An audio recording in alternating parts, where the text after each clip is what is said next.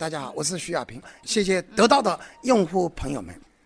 其实我本人也是个创业者，呃，我跟王强在五年前做这个真格基金的时候啊，其实也是带着这个谦卑、压力和这个不安开始走上这条路。但是我们的这个创业有点特殊，是帮别人创业，所以在这过程当中呢，还是有很多的感受、很多的想法，也有经验教训，对吧？也。掉过进很多坑，也看到了好多成功的那些启迪，所以说在这里跟大家交流呢。我今天讲三个问题：创业基本功，这个想法就创意、团队、金钱。简单说呢，是和你的想法对吧？和你的心灵对话。团队呢，和你的这个周边的人对话。这个融资呢，是和金钱对话。所以三个呃三种对话，这就要求一个创业者有不同的沟通交流、打交道的能力。金句啊，Y Combinator 的联合创始人 Jessica Livingston 说过，呃，其实也是我说的，但是我把信用给他。如果你找不到一个好的创意，不妨试着解决一个你自己遇到的问题。今天你遇到了什么问题？利己主义者觉得别人的需求是负担和麻烦，但是利他主义者呢，却能从别人的困难当中得到这个机会和财富。啊，我是一个利他主义者。管制在安分守己者眼中看到的是失意，在异想天开者眼中看到的是创意。最后第三个就是说，创业的创意来源最大的一个来源就是市场供求。市场，我这里特指别人在市场上做什么，你去学习它，仿效它。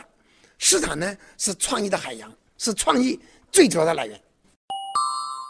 创业创什么？创业创个球，创业创的就是人生欲求、职场诉求和市场供求。有了想法，有的人第一件事组建团队，第二件事就是建立激励机制。用人话说呢，就是分配股权，寻找合伙人，说清责权利。但是作为创业者啊，无论你的想法多伟大或者多么呢细小呢。一个人是做不成事情的，你一定要有一到两个你的左臂右膀，你的合伙人，能够弥补你的这件事儿所需要的不同侧面，这个或者几方面军，对吧？这个呃，找到这样的人，用你的梦想去打动他们，把他们找过来。创业从某个意义上讲啊，就是为了股权而创业，不为股份的创业，都是耍流氓，都不是创业。我自己觉得啊。一个公司是三个股东最好，比如我经常说七二幺，对吧？八幺幺或者七五，这个幺五幺。总而言之，这个原则就是一定要让你的两三个那种核心合伙人啊，有一种这个共同奋斗、天塌下来一起顶着的那么一种主人意识，OK，拥有者意识，而不是打工者意识。股权设计是一个复杂的系统，这个初恋时我们不懂爱情，创业时我们不懂股权。假如团队的三 C 构成是创业大厦的玻璃穹顶的话，很好看，很壮观。但是股权结构才是支撑大厦的钢筋结构。真正凝聚创业公司的，不是友谊与誓约，不是兄弟与朋友，而是公平合理、能够调节的股权利益结构。要记住啊，并不是钱越多越好，钱是库存。